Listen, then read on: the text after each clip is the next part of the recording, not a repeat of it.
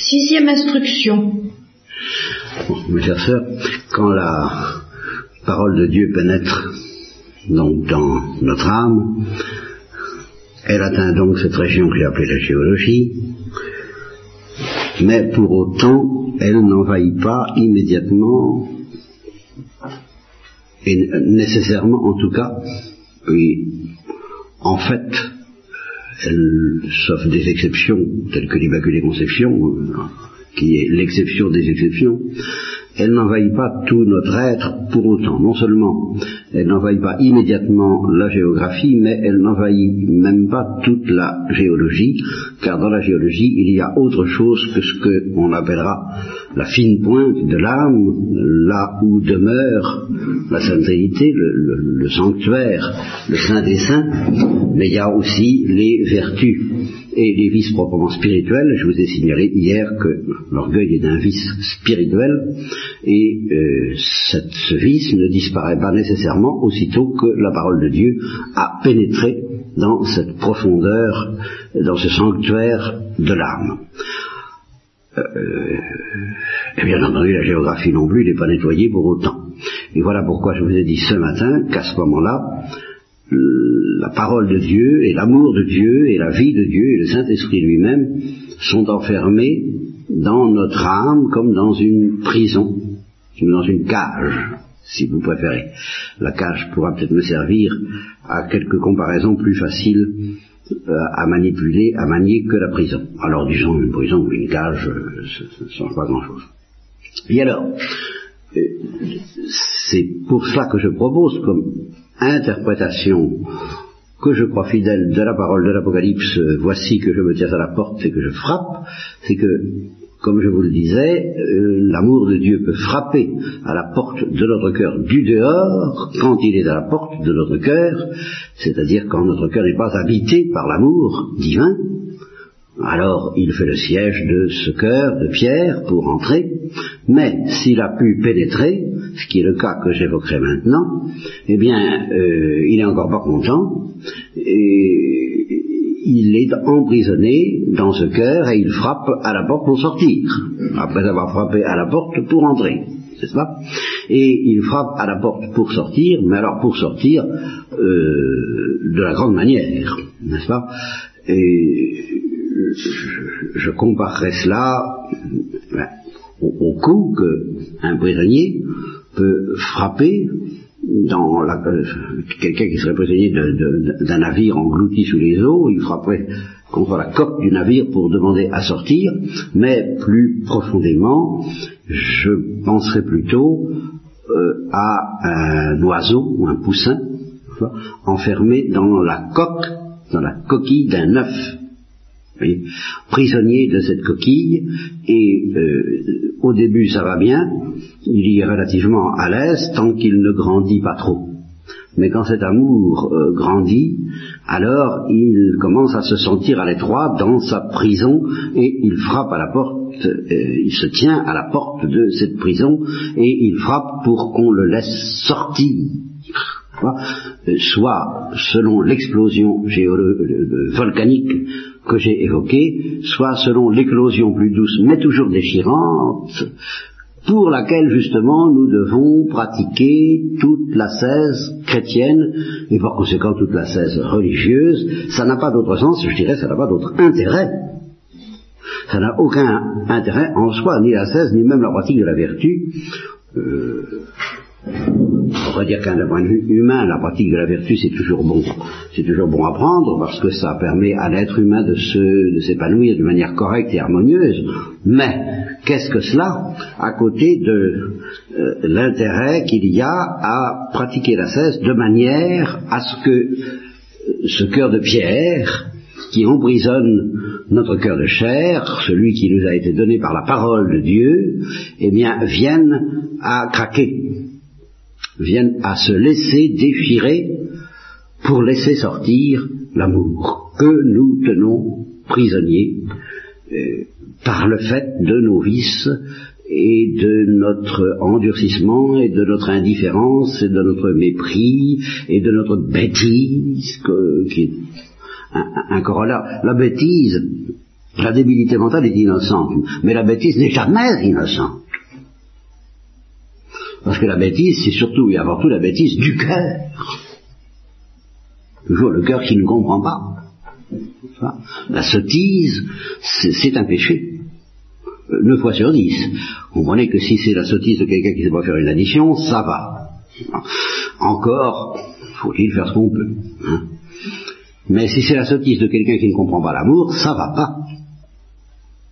Ça va pas du tout, là, alors. C'est un péché.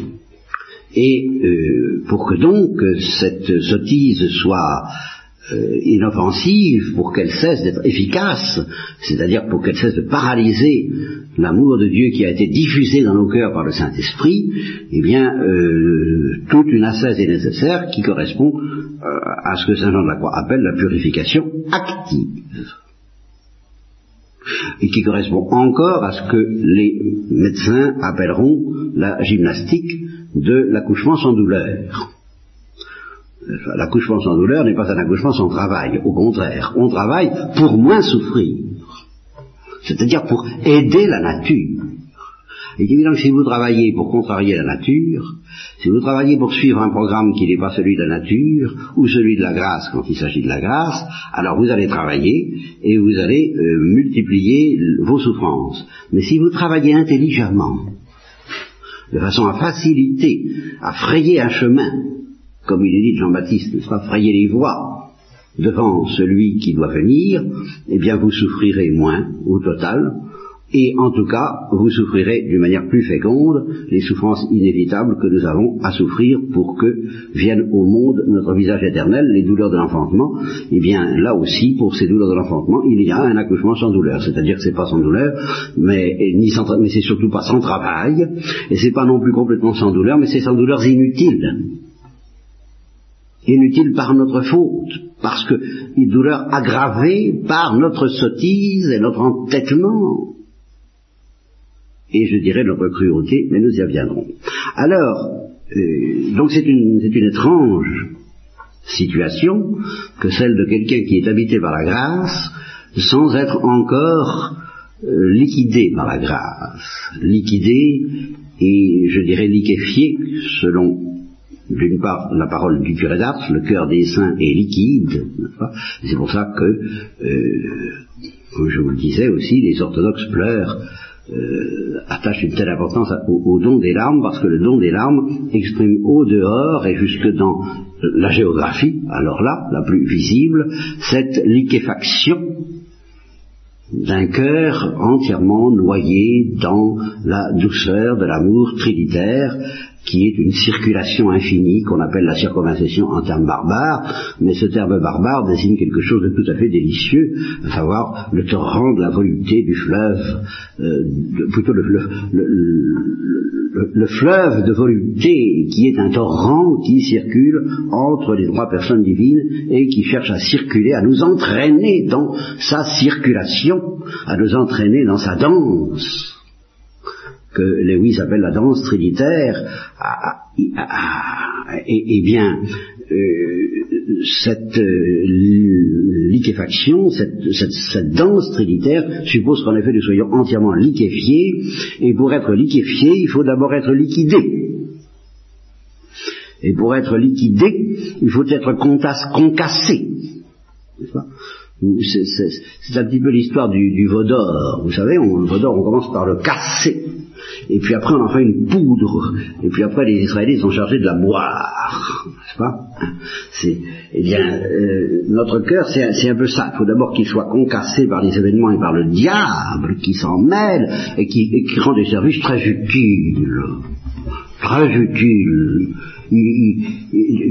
vous savez ce que disait le curé d'Ars, n'est-ce pas? Le grappin et moi, nous sommes quasi camarades, et dans une certaine perspective, Dieu pourrait dire, qu'est-ce que je ferais sans Satan?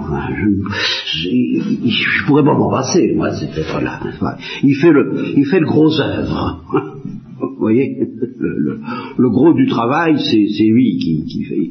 Il, cogne, il casse, il détruit, il démolit ses cœurs rebelles.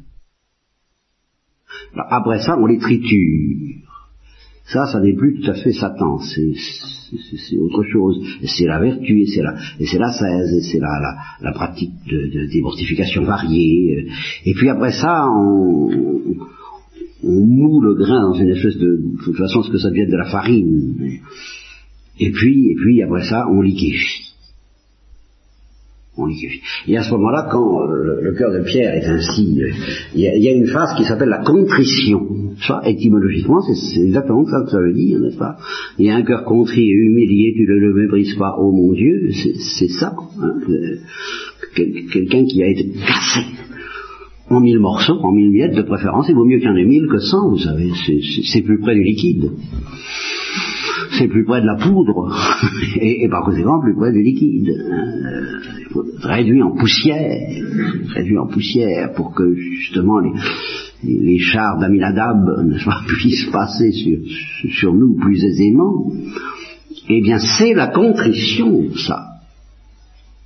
C'est pour ça que j'étais, sans connaître l'étymologie du mot à ce moment-là, avoir un cœur brisé, brisé de douleur par la vue de ses péchés, j'étais déjà très agacé au moment où je venais de revenir à l'église et de retrouver les missels de mon enfance, de trouver cette phrase étrange, si vous y réfléchissez bien un peu, dans les missels préparés, ou dans les pages du missel qui devait préparer le, chrétien à se confesser, excitons-nous à la contrition. Je ne sais pas si vous vous rendez compte. Pas? Vous voyez d'ici s'exciter à être écrasé. Excitons-nous à être écrasés de douleur. Alors là, vraiment, à nous la méthode Coué. Hein. Je, suis écrasé de douleur. Je, je, oui, oui. Enfin bon, bref, je, n'assiste pas. Bien. Alors, euh, il faut que vous sachiez que le Christ, c'est ça qu'il veut il, respirera à l'aise dans notre cœur que quand ce cœur sera liquidé. Broyé d'abord, liquidé ensuite, liquéfié enfin. Broyé, ce sont les blessures, euh, c'est l'agonie. Euh, liquidé, c'est la mort. Et liquéfié, c'est la résurrection. C'est la résurrection. Alors le cœur des saints est liquide.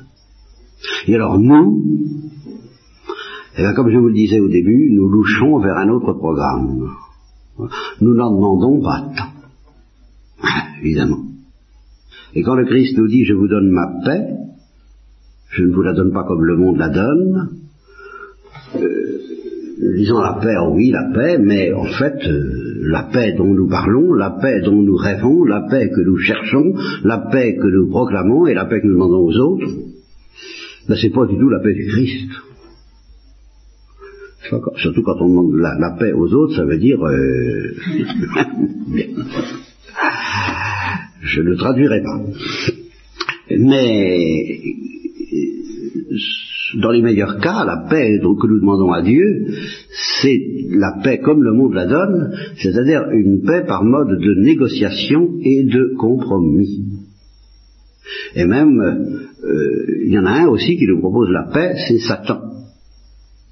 Et qui nous dit, si tu veux que je te laisse en paix, euh, ne me dérange pas trop.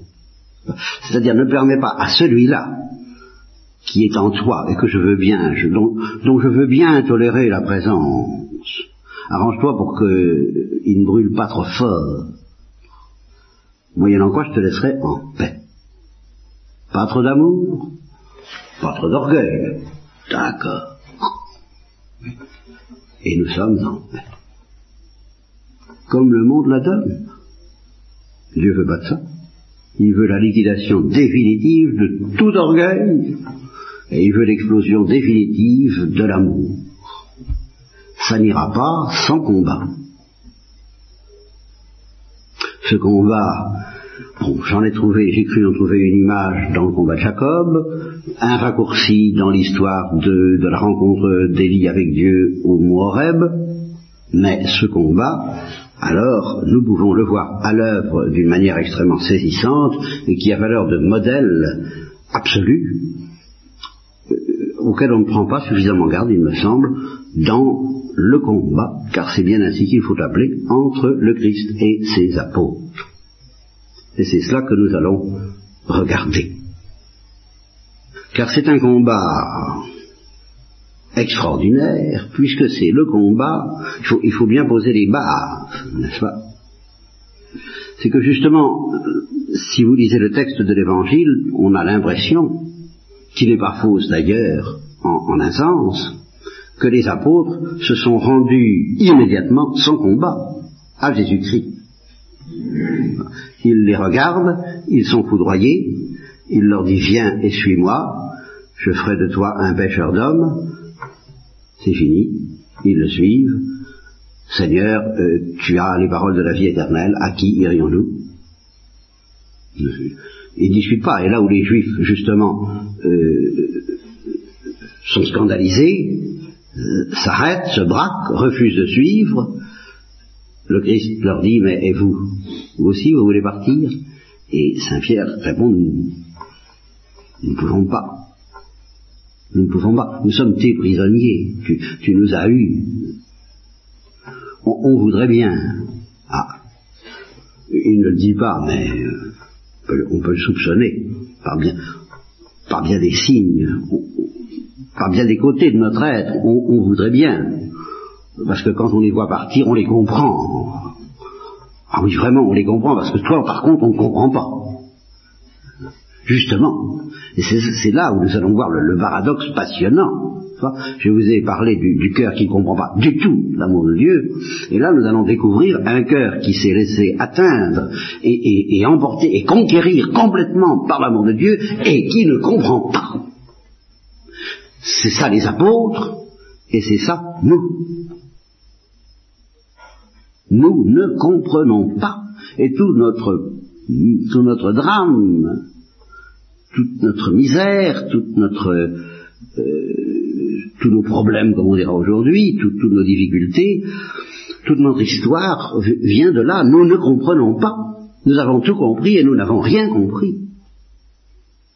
Alors on voudrait bien partir parce que nous ne comprenons pas, en effet, mais nous avons quand même compris que tu as les paroles de la vie éternelle, alors à qui irions-nous Nous serions, si nous te quittions comme des brebis sans pasteur, nous ne pouvons pas partir, nous sommes vaincus. Eh bien, ces hommes qui sont vaincus d'une manière qu'on peut désirer, et dont justement l'histoire de la jeune fille que j'ai évoquée, qui est devenue religieuse plus tard et chrétienne déjà, euh, sans aucun contact avec l'Église au début, euh, c'est bien ça, elle a été vaincue, et on pourrait dire, ben, elle a été liquidée, eh ben, elle n'a pas été liquidée du tout. Il a fallu toute sa vie, elle est encore en train de se faire liquider maintenant, car euh, elle est hémiplégique, et, ça, et le travail se poursuit, le travail se poursuit, ça va bien. Ça va bien, merci comme on dit, elle, se fait liquider, euh, ça, vient, ça se termine. On peut espérer la gloire pour cette âme, je l'espère de tout mon cœur, je, le demande pour elle, euh, mais c'est pas fini, c'est pas fini, c'est l'œuvre de toute une vie. Bien, si l'on regarde les apôtres, alors c'est pathétique de voir donc des hommes qui ont tout quitté pour suivre un séducteur aussi extraordinaire que Jésus-Christ, et qui ne comprennent rien, ou pas grand-chose à ce qu'il fait, et qui lui résistent. Parce que, justement, leur cœur reste dur. Vous avez le cœur dur. Et il est inouï que ce combat ne prenne fin qu'à la Pentecôte. Alors, mesurez tout ce qu'il aura fallu que Jésus-Christ fasse pour mettre fin à ce combat. Tout ce qu'il fasse et tout ce qu'il subisse, tout ce qu'il pâtisse. Il a fallu tout, tout le spectacle qu'ils ont eu pendant deux ans sous les yeux. Les miracles, les guérisons, les enseignements, les affrontements dont nous reparlerons peut-être, je ne sais pas trop. Mais enfin, quels affrontements, hein, quels affrontements pathétiques entre des êtres qui s'aiment. Et puis, le grand affrontement, là où ils, où ils n'ont plus été d'accord du tout. Je dirais la brouille, le divorce entre les apôtres et Jésus-Christ au moment de la croix. Ils n'étaient plus d'accord. Et ils n'étaient plus d'accord, il faut bien comprendre pourquoi, c'est parce qu'ils étaient prêts à donner leur vie pour éviter ça. Ah ça alors là, allons à Jérusalem et mourons avec lui, tirons l'épée, faisons le coup de feu, comme on dirait aujourd'hui, n'est-ce pas? Euh, Ça alors là, la générosité héroïque de ceux qui donnent leur vie pour la patrie, ils l'avaient pour Jésus-Christ, et pour le, et pour le judaïsme, et pour le, pour eux ça ne se distinguait pas, quoi, pour le, pour Israël, pour le destin, pour le royaume d'Israël, voilà, pour le royaume d'Israël, ils étaient prêts à donner leur vie. Et Jésus n'a pas voulu de ça. Alors là, il n'y a pas eu que la peur. Je dirais pas que la peur n'est rien. C'est le désaccord qui est grave. Et alors là, eh bien, ils ont douté. Alors ce qui s'appelle douter, à part peut-être Saint Jean, que l'Évangile lui-même nous présente au pied de la croix, et à qui Jésus a dit du haut de la croix voici ta mère, ce qui peut laisser espérer que lui il a, il a, il a maintenu, le, il a maintenu le cap parce qu'il était guidé par l'amour peut-être, n'est-ce pas? Le disciple qui a reposé sa tête sur la poitrine du Christ, le disciple que Jésus aimait. Alors celui-là, euh, il y a toute une tradition qui, semble impliquer que euh, au fond déjà plus ou moins protégé par le manteau et le cœur de la Sainte Vierge, il, n'a pas flanché parce que le cœur l'a emporté sur l'intelligence, au, fond c'est ça, et le cœur, le cœur, le cœur euh, trinitaire, le cœur brûlant, le cœur de feu, pas, pas le cœur euh, à la Saint-Pierre, qui n'était pas encore saint. Mais les autres apôtres, ils ont tous dit, comme les disciples d'Emmaüs, nous avions espéré. Mais ça n'a pas l'air de se présenter comme ça, et euh, quelques-uns ont peut-être été tentés de se dire ce que je crains que Judas ne se soit dit, alors lui, d'une manière très efficace, et selon la parole du Christ que j'avais jamais compris jusqu'à présent, à l'instant même où je vous parle, je me dis, tiens, au fond, voilà une application, quand il dit si quelqu'un dit à son frère, tu es fou, il est passible de la GN, eh bien, à mon avis, Judas s'est dit, il est fou. Il est fou, on ne peut pas le suivre.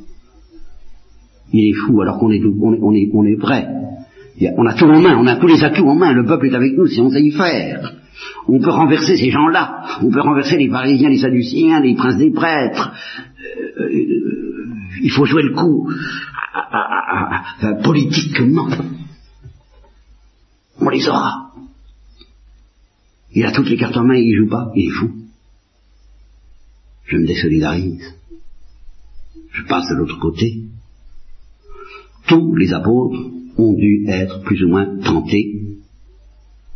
Peut-être même Saint Jean, la tentation n'est jamais un péché, à elle toute seule, mais ils ont tous plus ou moins succombé à ce moment-là. Ça, c'est le grand affrontement entre des cœurs qui aimaient Dieu, qui aimaient Jésus,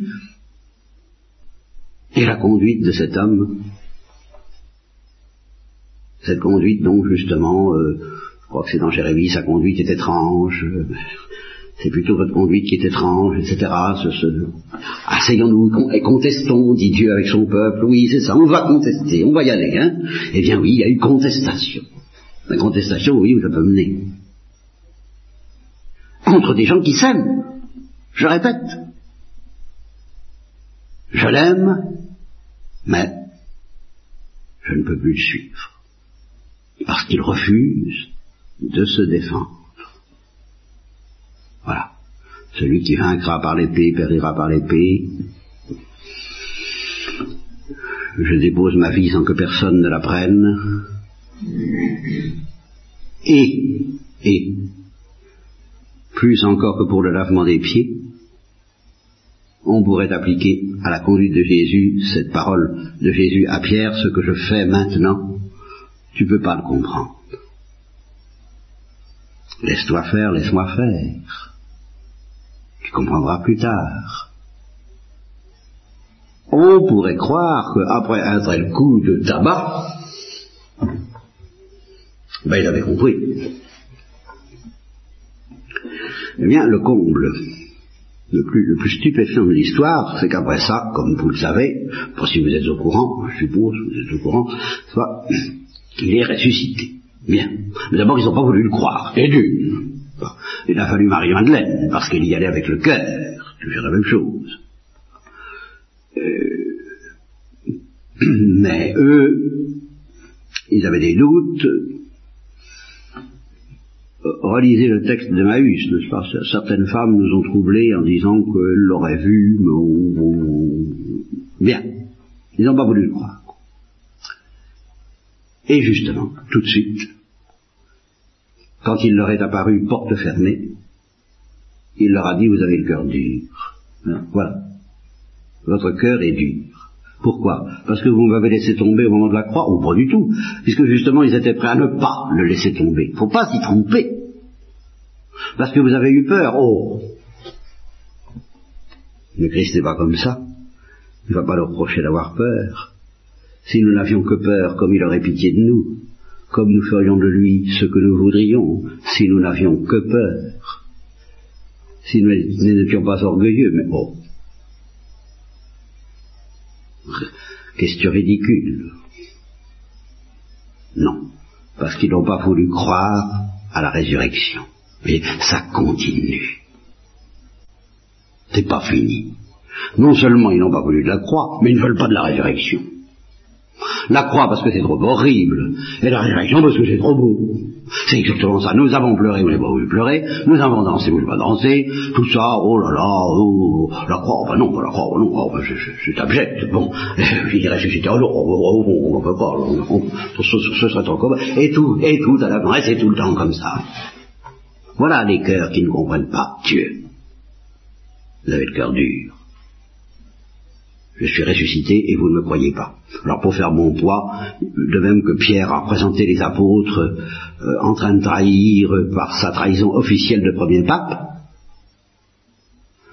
eh bien Thomas a représenté les apôtres par euh, son endurcissement de sceptique. Si je ne vois même pas mes mains, je ne crois, je ne croirai pas. Bien. Mais c'est pas tout. Alors ils ont cru, ils ont finalement, ils ont, ils ont dédié croire, ils sont, ils sont rendus à l'évidence. Ils ont, oui, parce que tu m'as vu, Thomas, tu as cru, heureux celui qui n'a pas vu et qui a cru. Il en a fallu des preuves. Hein. T'as voulu des preuves, ben les voilà les preuves. Pleure un peu. Pleure. Et je, je, viens de, de, voir un cas de quelqu'un à qui Dieu a cédé. un cœur de feu et une tête dure un cœur indomptable et une tête indomptable, qui n'a pas voulu céder pendant des années. Eh bien, c'est Dieu qui a cédé. Alors elle pleure. Ça y est. Elle est vaincue. Parce que Dieu lui a cédé. Bon, Thomas, je t'ai cédé. Ah, si tu ne m'avais pas obligé, tu ne serais pas plus heureux, heureux, celui qui l'a pas vu, et qui a tu m'as obligé à te donner des preuves, eh bien voilà les preuves. Bien. Alors là, ils ont, ils ont, ils admettent ils ils sont quand même bouleversés, il y a des passages magnifiques, Pierre qui se jette à l'eau dès que Jean lui dit c'est le Seigneur, n'est-ce pas? Ils le reconnaissent à la fraction du Père, ils le reconnaissent à une intonation de voix comme Marie-Madeleine, Myriam, n'est-ce pas? Ils le reconnaissent à, un petit signe, pas du tout uniquement à cause de la foi, c'est ridicule, ils le reconnaissent c'est, parce que il y a un, je ne sais quoi qui se déclenche, qui, qui, un, un style, une musique auquel ils le reconnaissent, c'est le Seigneur. Alors ils sont quand même bouleversés, ils sont quand même émus, ils sont quand même heureux, ils sont quand même tressaillants. Ils n'ont pas encore compris. Est-ce que c'est maintenant, enfin, bon, après cet épisode fâcheux, euh, sur lequel nous, passons l'éponge, parce que je reconnais que nous n'avons pas compris. Euh, alors maintenant que, en effet, tu as passé par les portes de la mort et que tu es ressuscité comme tu nous l'avais Évidemment, il avait essayé de les préparer, il avait essayé de leur faire comprendre, la transfiguration s'était fait pour ça. Est-ce que c'est maintenant que tu vas rétablir le royaume d'Israël? Ils en viennent toujours. Alors, ça, ils, ont l'esprit de suite. Hein? Alors, euh, le langage de Jésus peut se résumer ainsi. Décidément, mes pauvres enfants, mes pauvres amis, mes pauvres petits, mes pauvres bien-aimés, il y a un mur entre vous et moi. Et après tout ce que j'ai fait, je n'ai pas renversé le mur, les murailles de Jéricho résistent toujours. Après tout ce que j'ai fait et tout ce que j'ai subi, les murailles de Jéricho, euh, le Vaudor est toujours debout, comme chante. Eh bien, les murailles de Jéricho sont, toujours intactes. Et ma conviction est faite, elle était faite d'ailleurs depuis le début, mais la vôtre maintenant, je voudrais qu'elle soit faite. Je pourrais rester avec vous pendant 107 ans, apparaître tous les huit jours, au milieu de vous comme je le fais maintenant, à l'heure de la messe de préférence. Hein. Ça serait quand même mieux, ça serait quand même plus facile. De croire. Si tous les dimanches, à l'heure de la messe, on avait une apparition de Jésus-Christ, qui me rappelle une petite histoire que je m'excuse de glisser parce que je risquerais de l'oublier après, et qui est vraiment délicieuse. Il s'agissait d'un groupe euh, d'exaltés, je pense, euh, qui euh, se déplaçait et qui avait beaucoup d'apparitions de la Sainte Vierge, qui était plus ou moins suspect au clergé, c'était du côté de la Chalosse par là, euh, tout, le sud-ouest, encore plus sud-ouest que vous, enfin plus, plus, plus. Alors, euh, il y avait des révélations, des apparitions, des, tas de choses. Ils avaient réussi à obtenir d'un aumônier qui était un brave homme, et c'est lui-même qui m'a raconté l'histoire, la permission, euh, en tant que groupe de prière, de venir passer 24 heures dans la propriété des, bénédictines, car c'était des bénédictines dont il était l'aumônier. Alors, euh, ils avaient téléphoné, ils avaient obtenu l'autorisation, et bien c'était entendu, dimanche, vers euh, telle heure ils arriveraient, et alors il a reçu un coup de fil d'un laïc qui lui a dit, est-ce que c'est bien à 5 heures que doit avoir lieu l'apparition? Bon, eh bien, si on pouvait compter ainsi sur une apparition, euh, alors, ce, que le Christ a dit à ses apôtres, si, je, pourrais très bien faire ça. Il pourrait très bien faire ça. Ce qu'il a fait pour ses apôtres pendant 40 jours, je maintiens les 40 jours en partie symbolique peut-être, mais en partie réelle, il y a eu un délai entre la résurrection et le départ. Ah, c'est à ça que nous allons arriver, la fête du départ. Eh bien, euh, si je continuais indéfiniment et partout dans le monde ce que je suis en train de faire avec vous, ça ne servirait, pendant 107 ans, et pendant 2000 ans, ça ne servirait à rien. Le muraille de Jéricho serait toujours là. Alors, mes petits enfants, au revoir. Je m'en vais. Il vous est avantageux que je m'en aille. C'est le seul moyen qui me reste pour vous donner enfin un cœur qui comprenne.